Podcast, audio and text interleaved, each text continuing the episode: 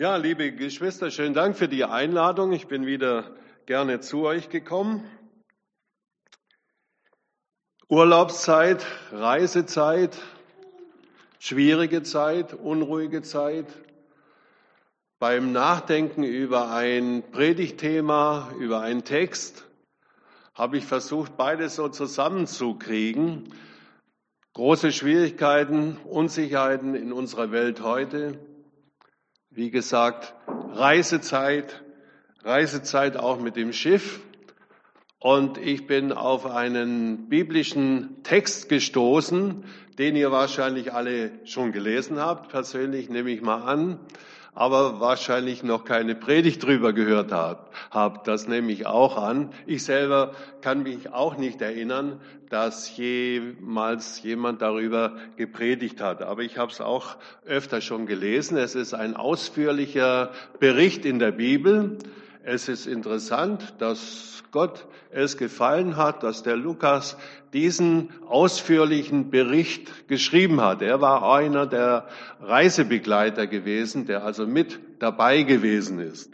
Und damit wir das Ganze ein bisschen besser begleiten können, habe ich uns aus einem äh, Buch über den Paulus diese Karte mal ausgedruckt. Und dann könnt ihr, wenn ihr möchtet, es so ein bisschen von Station zu Station begleiten.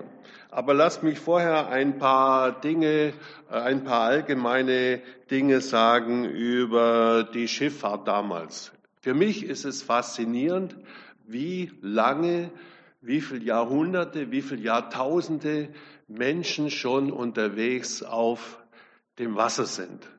Nicht nur auf dem See Genezareth, ich glaube, da hatte ich auch unlängst mal bei euch predigen dürfen drüber, sondern auf dem großen Mittelmeer sogar. Für mich ist es also faszinierend. Fast zwei, vor 2000 Jahren äh, war diese Reise, von der ich uns heute berichten möchte, die äh, deren Reisebericht so auch im, äh, in der Apostelgeschichte abgedruckt ist. Es ist also ganz erstaunlich. Wir haben ich sage ein paar Dinge vorneweg, dass wir es vielleicht ein bisschen leichter verfolgen können. Wir haben einen Hauptmann, Julius, ein römischer Hauptmann, der hatte die Aufgabe, Gefangene praktisch von heutigen Israel nach Rom zu bringen. Eine nicht ganz leichte Aufgabe für ihn. Dann haben wir drei Leute, die wir von der Bibel her kennen in unserem Bericht. Einmal ist der Aristarch von Thessalonich, dann der Lukas, der auch dabei war. Es kommt im Luca, in der Apostelgeschichte wieder dieser Wir-Bericht. Bericht, lange Kapitel über war davon nicht die Rede, aber jetzt setzt es also wieder ein. Er war also wohl mit dabei. Und dann natürlich die Hauptfigur, äh, die äh, berichtet wird, das war der Paulus gewesen. Dann haben wir ein Schiff, der Heimathafen äh, dieses Schiffes war Adramytium. Das ist hier oben in Kleinasien, also hier die heutige Türkei. Hier oben war das Schiff also zu Hause. Das war der Heimathafen gewesen. Aber ab Myra, Myra war ein Ort an der Südküste Kleinasiens, also hier gelegen. Da haben sie ein großes Schiff bestiegen, ein Getreideschiff, was nach Rom geführt hat. Diese Schiffe, ich habe so eine kleine Kopie hier oben rechts reingemacht. Diese Schiffe sahen also so aus, die haben nur mit Segeln funktioniert so sah dieses äh, Schiff also aus. Hier unten übrigens ein Kriegsschiff, ein römisches, römisches Kriegsschiff. Da waren die Ruderer kräftig an der Arbeit. Aber diese Schiffe hier oben, äh, die Frachten geladen haben, in unserem Fall Getreide, wahrscheinlich Weizen, äh, das sah also so aus und hat nur mit der Kraft des Windes ist das vorwärts bewegt worden. Und dieses Schiff werden wir ein Stück weit begleiten, und zwar von dieser Stadt Myra bis zur Insel Malta. Wie es dann weiter bis Rom ging, mit diesem Schiff ging es gar nicht weiter. Wir werden es am Schluss des Berichtes hören. Da äh, war nicht mehr viel übrig von diesem Schiff. Die Menschen wurden gerettet, aber das Schiff war total kaputt gewesen. Die Fracht lag im Meer, irgendwo auf dem Meeresgrund.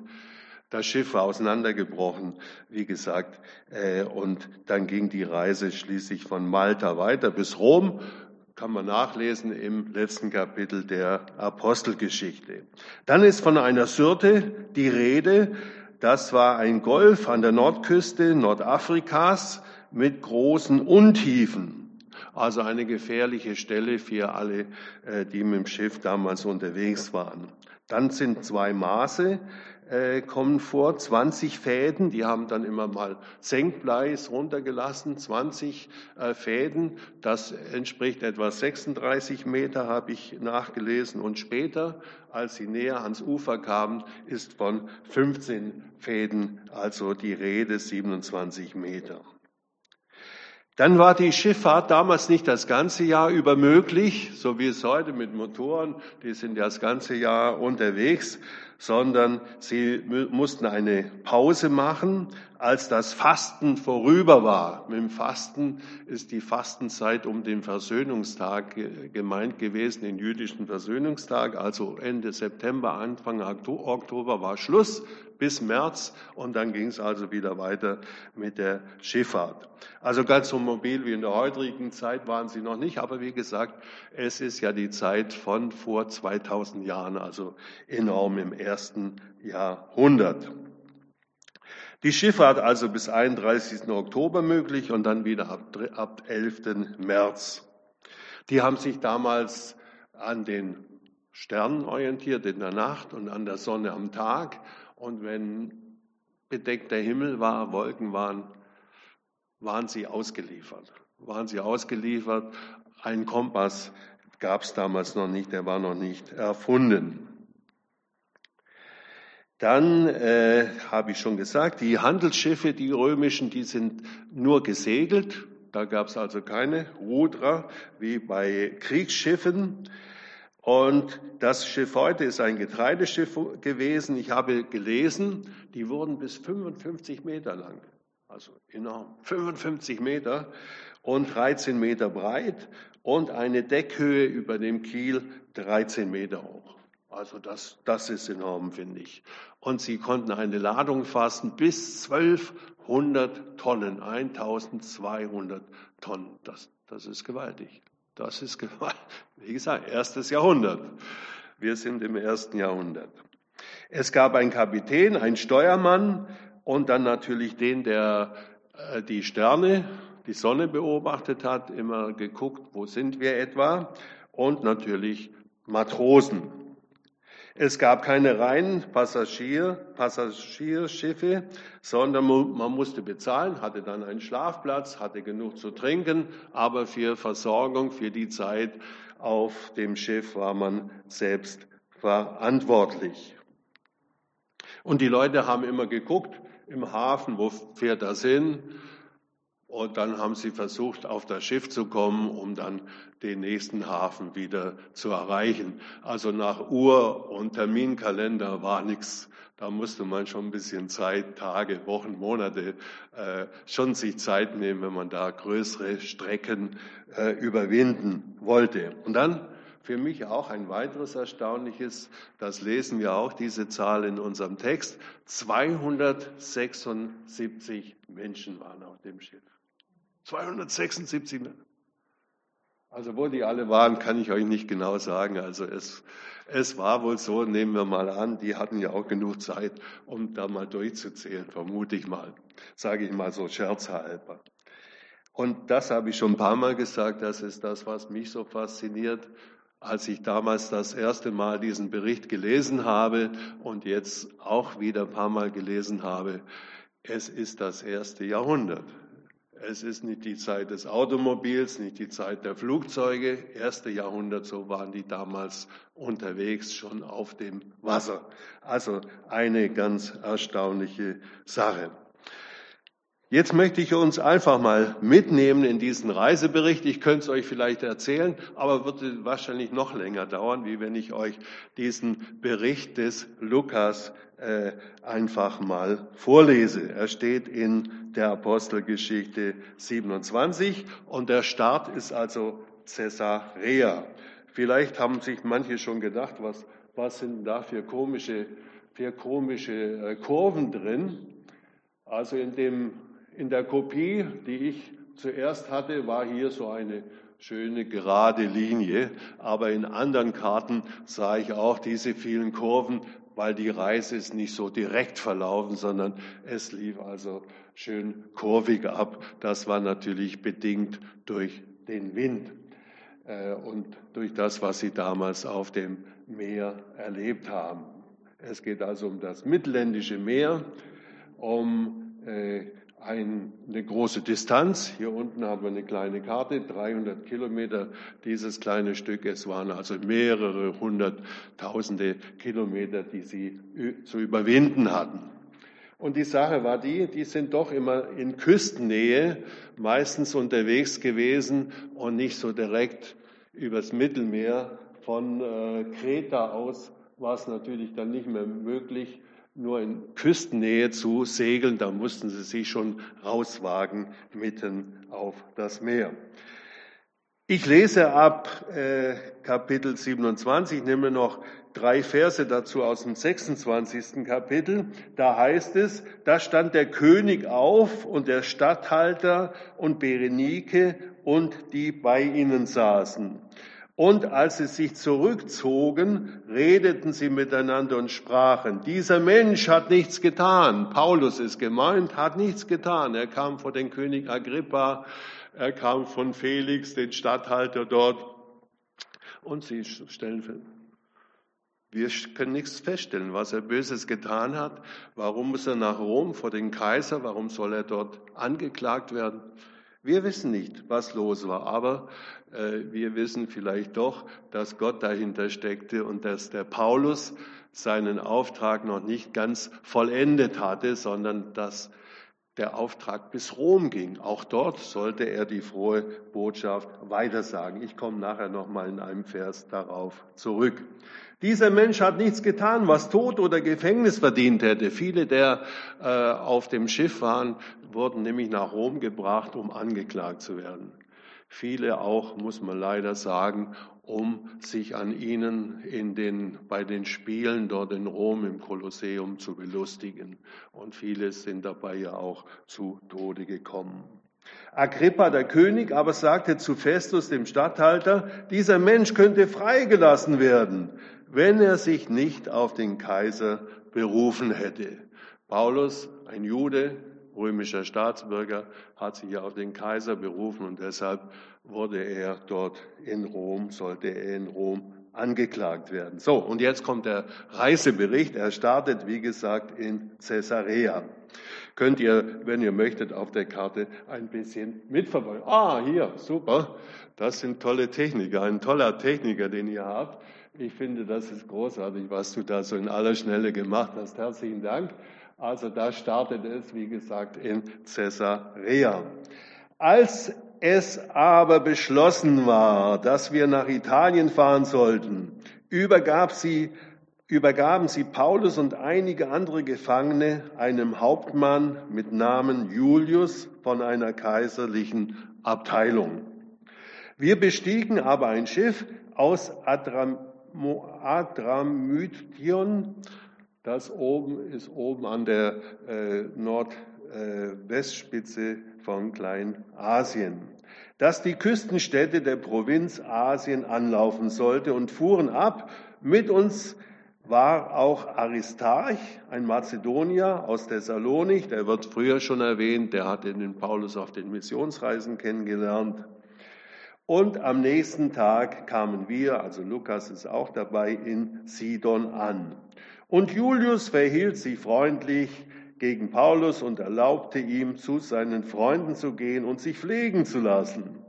Und von dort stießen wir ab und fuhren im Schutz von Zypern hin, weil uns die Winde entgegen waren und fuhren über das Meer längs der Küste von Sizilien, und Pamphylien und kamen nach Myra in Lycien.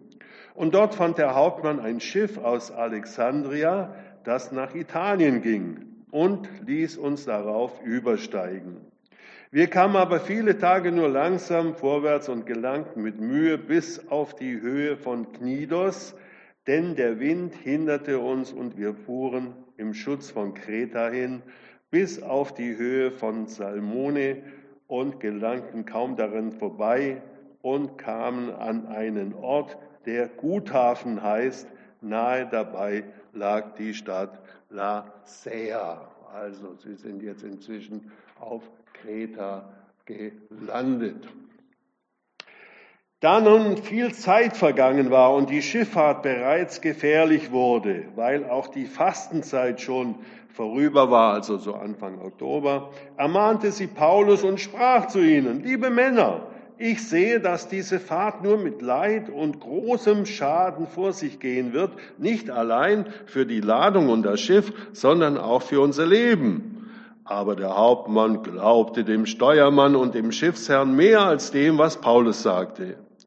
Und da der Hafen zum Überwintern ungeeignet war, bestanden die meisten von ihnen auf dem Plan, von dort weiterzufahren und zu versuchen, ob sie zum Überwintern bis nach Phoenix kommen könnten, einem Hafen auf Kreta, der gegen Südwest und Nordwest offen ist.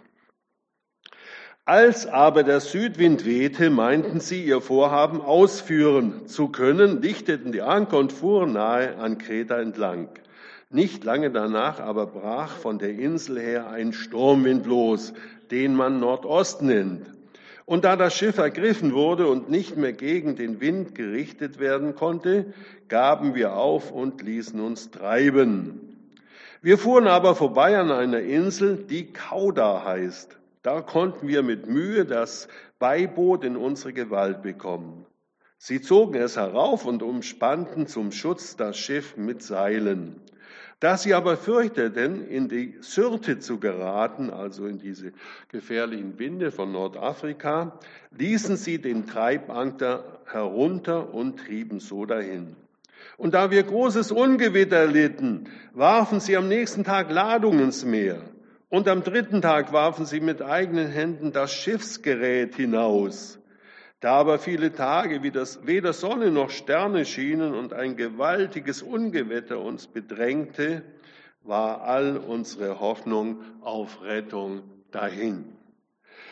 Und als man lange nichts gegessen hatte, trat Paulus mitten unter sie und sprach, liebe Männer, man hätte auf mich hören sollen und nicht von Kreta aufbrechen. Dann wäre uns Leid und Schaden erspart geblieben. Doch nun ermahne ich euch, seid unverzagt, denn keiner von euch wird umkommen, nur das Schiff. Denn diese Nacht trat zu mir der Engel des Gottes, dem ich gehöre und dem ich diene und sprach, fürchte dich nicht, Paulus, du musst vor den Kaiser gestellt werden und siehe, Gott hat dir geschenkt alle, die mit dir fahren. Darum, liebe Männer, seid unverzagt, denn ich glaube, ich glaube Gott, es wird so geschehen, wie mir gesagt ist. Wir werden aber auf eine Insel auflaufen. Eine prophetische Aussage, die er dort bekommt. Als aber die 14. Nacht kam, seit wir in der Adria trieben, also Adria muss man sich vorstellen, das haben die damals auch hier noch bis ins Mittelmeer rein, nicht nur zwischen äh, zwischen dem Balkan und Italien, sondern ging weit also bis ins Mittelmeer äh, rein. Als aber die 14. Nacht kam, seit wir in der Adria trieben, wähnten die Schiffsleute um Mitternacht, sie kämen an ein Land.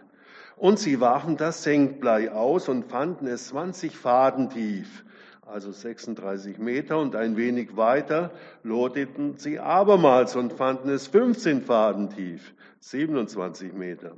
Da fürchteten sich, wir würden auf, fürchten sie, wir würden auf Klippen geraten und warfen hinten vom Schiff vier Anker aus und wünschten, dass es Tag würde. Als aber die Schiffsleute vom Schiff zu fliehen suchten und das Beiboot ins Meer herabließen und vorgaben, sie wollten auch vorne die Anker herunterlassen, sprach Paulus zu dem Hauptmann und zu den Soldaten, Wenn diese nicht auf dem Schiff bleiben, könnt ihr nicht gerettet werden. Da hieben die Soldaten die Taue ab und ließen das Beiboot ins Meer fallen. Und als es anfing hell zu werden, ermahnte Paulus sie alle, Nahrung zu sich zu nehmen und sprach, es ist heute der 14. Tag, dass ihr wartet und ohne Nahrung geblieben seid und nichts zu euch genommen habt. Darum ermahne ich euch, etwas zu essen, denn das dient zu eurer Rettung. Es wird keinem von euch ein Haar vom Haupt fallen. Und als er das gesagt hatte, nahm er Brot, dankte Gott vor ihnen allen und brach's und fing an zu essen. Da wurden sie alle guten Mutes und nahmen auch Nahrung zu sich. Wir waren aber alle zusammen im Schiff 276. Und nachdem sie satt geworden waren, erleichterten sie das Schiff und warfen das Getreide in das Meer. Als es aber Tag wurde, kannten sie das Land nicht, Land nicht. Eine Bucht aber wurden sie gewahr, die hatte ein flaches Ufer. Dahin wollten sie das Schiff treiben lassen, wenn es möglich wäre. Und sie hieben die Anker ab und ließen sie im Meer, banden die Steuerruder los und richteten das Segel nach dem Wind und hielten auf das Ufer zu. Und als sie auf eine Sandbank gerieten, ließen sie das Schiff auflaufen und das Vorderschiff bohrte sich ein und saß fest, aber das Hinterschiff zerbrach unter der Gewalt der Wellen. Die Soldaten aber hatten vor, die Gefangenen zu töten, damit niemand fortschwimmen und entfliehen könne. Die waren ja verantwortlich, die Gefangenen alle sicher nach Rom zu bringen. Aber der Hauptmann, Julius, wollte Paulus am Leben erhalten und wehrte ihrem Vorhaben und ließ die, die schwimmen konnten, als Erste ins Meer springen und sich ans Land retten. Die anderen aber, einige auf Brettern, einige auf dem, was noch vom Schiff da war, und so geschah es, dass sie alle gerettet an Land kamen. Und als wir gerettet waren, erfuhren wir, dass die Insel Malta hieß.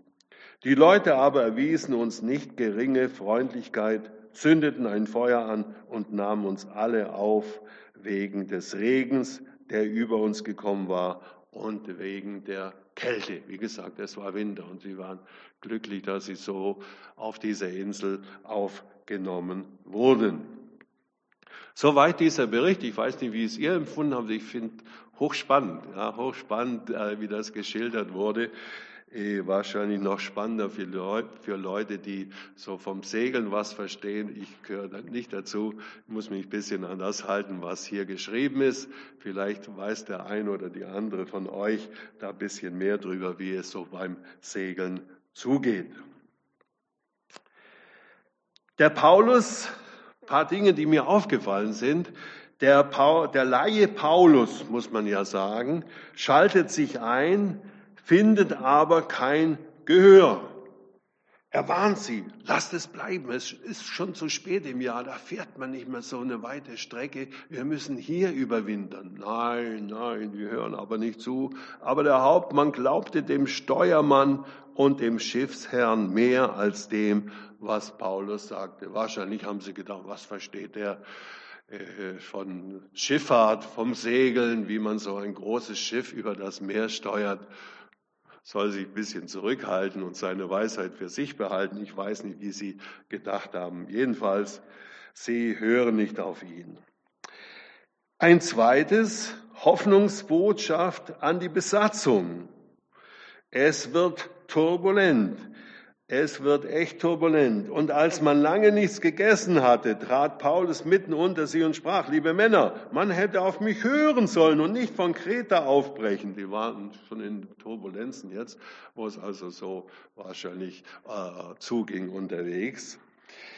Äh, und dann wäre uns viel Leid und Schaden erspart geblieben. Doch nun ermahne ich euch, seid unverzagt, denn keiner von euch soll umkommen. Nur das Schiff, denn diese Nacht trat zu mir der Engel Gottes, dem ich gehöre und dem ich diene, und sprach, fürchte dich nicht, Paulus, du musst vor den Kaiser gestellt werden. Und siehe, Gott hat dir geschenkt alle, die mit dir fahren. Darum, liebe Männer, seid unverzagt, denn ich glaube Gott, es wird so geschehen, wie mir gesagt ist. Wir werden aber auf eine Insel auflaufen. Hoffnungsbotschaft an die Besatzung habe ich diese Verse übernannt. Das erste, dem Laien Paulus wird kein Gehör geschenkt. Und der zweite Punkt, der mir wichtig geworden ist, Hoffnungsbotschaft an die Besatzung. Kurze Kritik. Man hätte auf mich hören sollen, aber dann, dabei bleibt er nicht und meckert nicht in Anführungszeichen weiter herum und sagt, ich habe es euch doch gleich gesagt und so weiter, sondern er richtet den Blick nach vorne. Er gibt ein mutmachendes Zeugnis. Er sagt, ich bin ein Mann Gottes. Er hat mir gesagt, ein Engel hat er geschickt, der hat mir gesagt, es wird gut gehen. Keiner von euch wird umkommen. Das Schiff, da wird nicht viel übrig bleiben von der Ladung, von den ganzen äh, Geräten auf dem Schiff. Das wird verloren sein. Aber wir Menschen, wir werden gerettet werden. Nämlich, mein Auftrag ist noch nicht zu Ende. Ich muss nach Rom. Auch die brauchen Gottes gute Botschaft. Auch denen bin ich die Botschaft schuldig. Und der, der mich losgeschickt hat, überall in Kleinasien, Griechenland und wo er überall war, der hat mir den Auftrag gegeben, ich soll noch weiter äh, bis Rom. Da heißt es ein paar Kapitel vorher, Paulus vor dem Hohen Rat, in der folgenden Nacht aber stand der Herr bei ihm und sprach, sei getrost, denn wie du für mich in Jerusalem Zeuge warst, so musst du auch in Rom Zeuge sein. Und er kriegt es nochmal hier in dieser Sturmnacht, kriegt er es nochmal bestätigt. Auch dort soll er Zeuge für ihn sein. Und Gott tröstet ihn zuerst, bevor er den anderen diesen Zuspruch, diesen Mut zusprechen kann. Paulus war sehr mit offenen Augen, mit offenen Ohren auch auf diesem Schiff unterwegs, hat nicht gedacht, jetzt habe ich ihm gesagt, mal gucken, was werden soll. Die werden schon machen und wenn wir Pech haben und so weiter. Nein, er hat aufgepasst, er warnt sogar äh, vor der Flucht der Schiffsleute. Die haben nämlich gemerkt, oh, es wird immer, es wird immer flacher. Wir kommen bald an Land und schnell ins, ins Beiboot und dann ab auf die Flucht. Dann sind wenigstens wir Matrosen gerettet.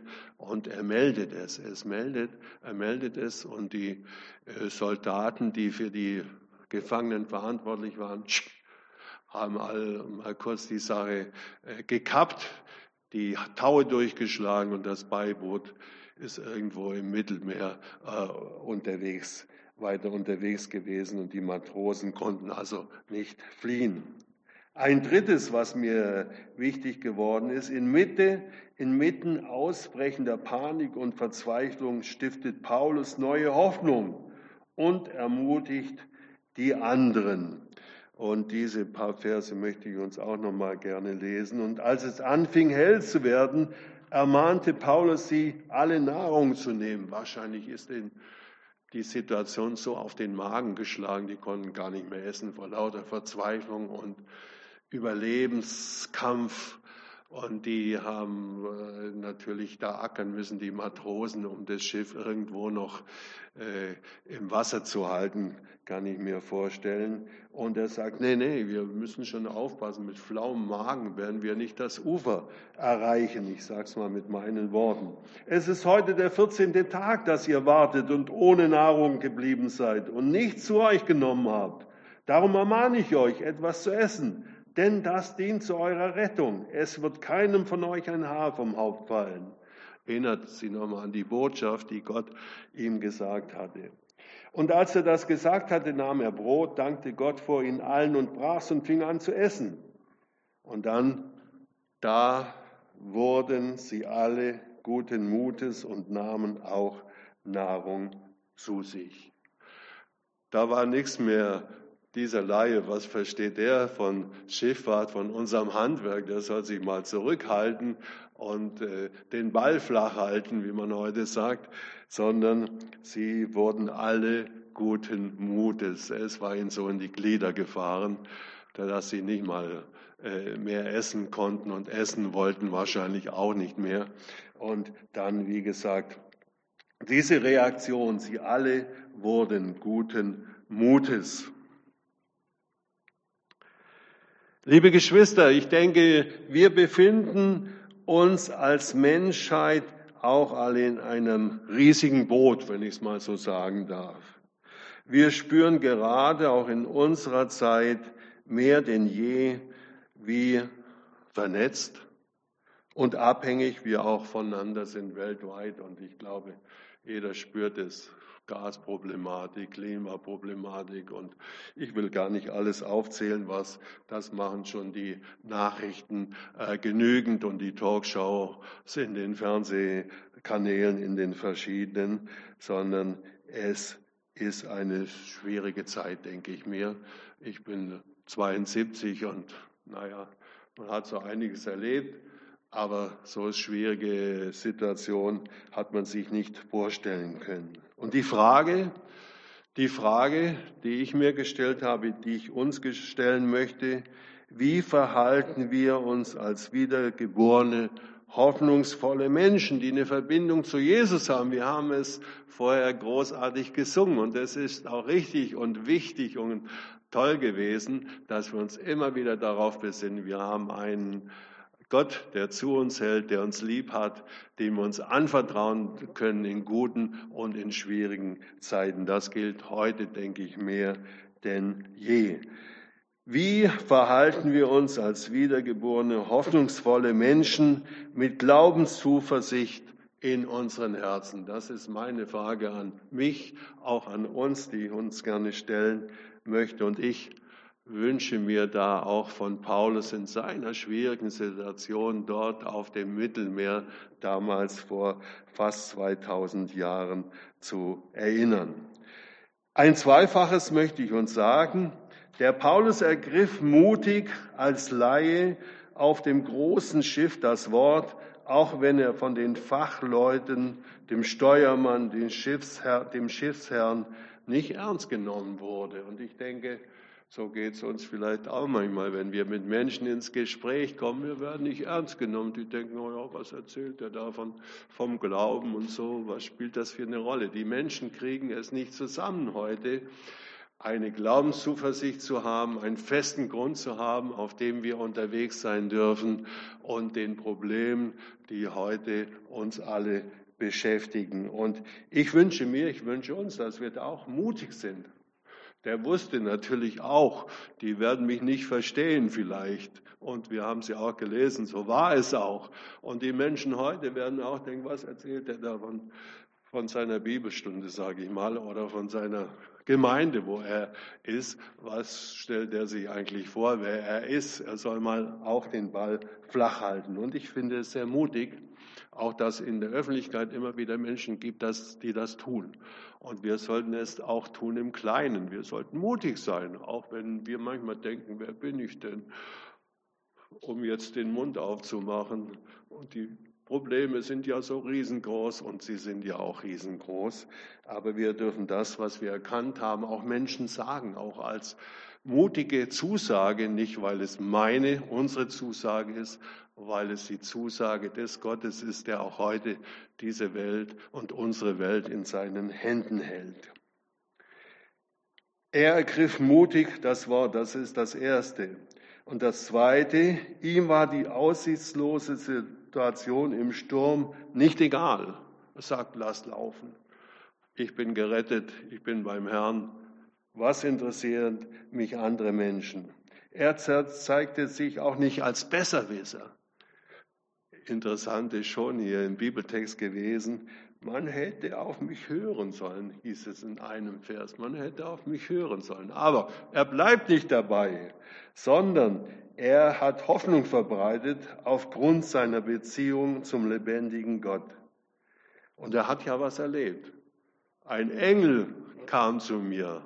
Und das wünsche ich mir auch manchmal, vielleicht ihr auch wenn es darum geht, kleinere Fragen in unserem Alltag zu lösen, auch größere Fragen zu lösen. Welchen Beruf, junge Leute, soll ich ergreifen? Welchen Ehepartner äh, soll ich äh, wählen? Welche Ehepartnerin soll ich umziehen? Äh, soll ich in meinem Alter noch umziehen? Soll ich zu den Kindern ziehen oder alleine irgendwo hinziehen?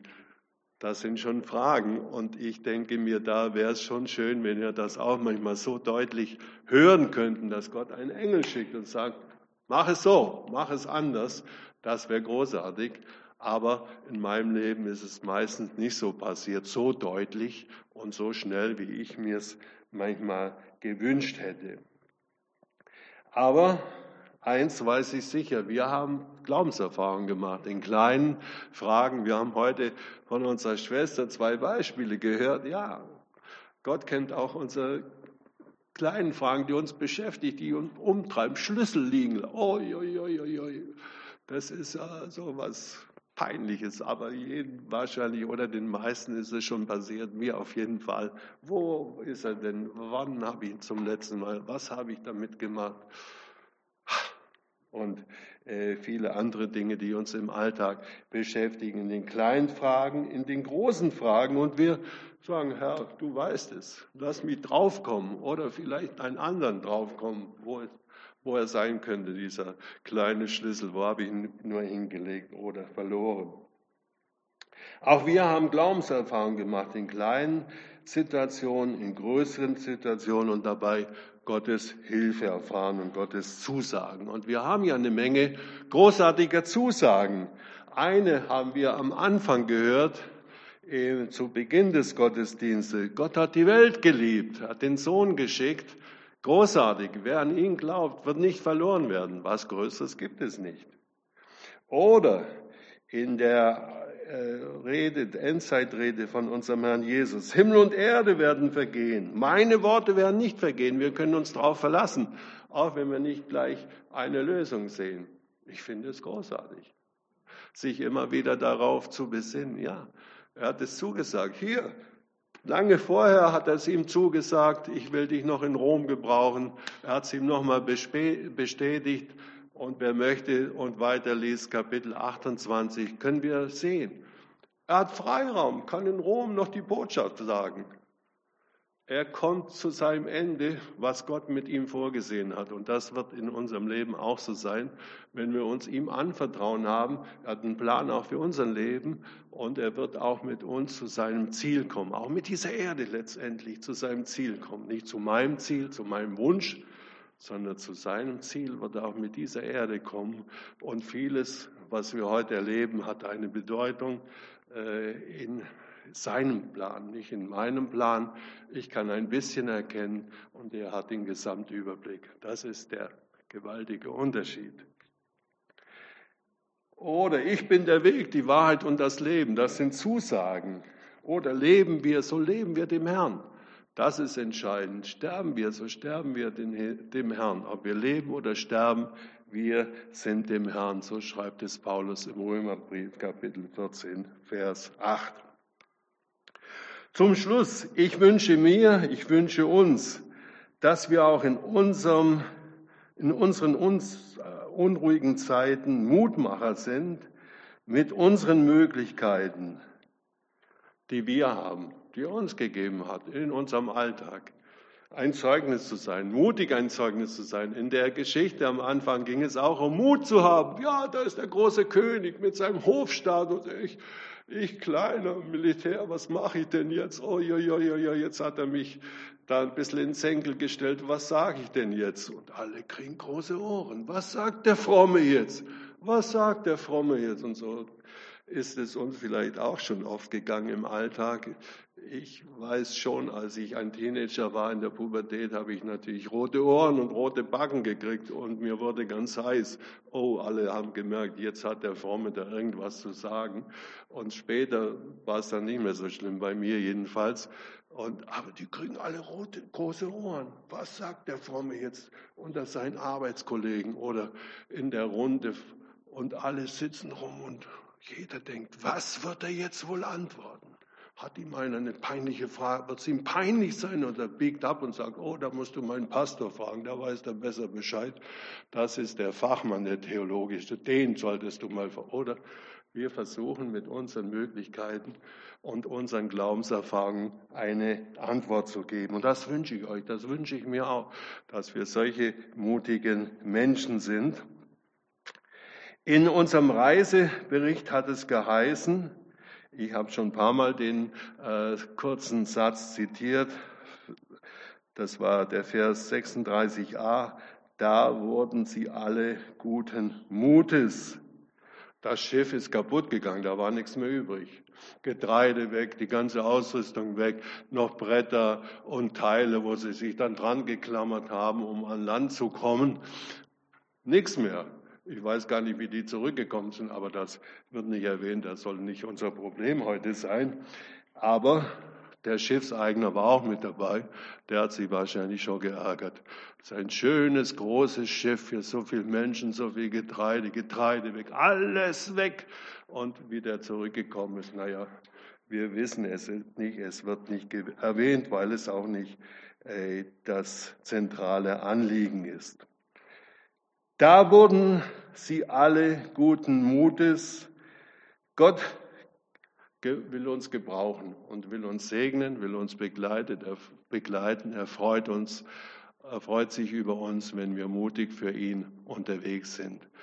Ich wünsche euch Gottes Segen dazu, wünsche mir Gottes Segen. Er wird sich zu uns bekennen.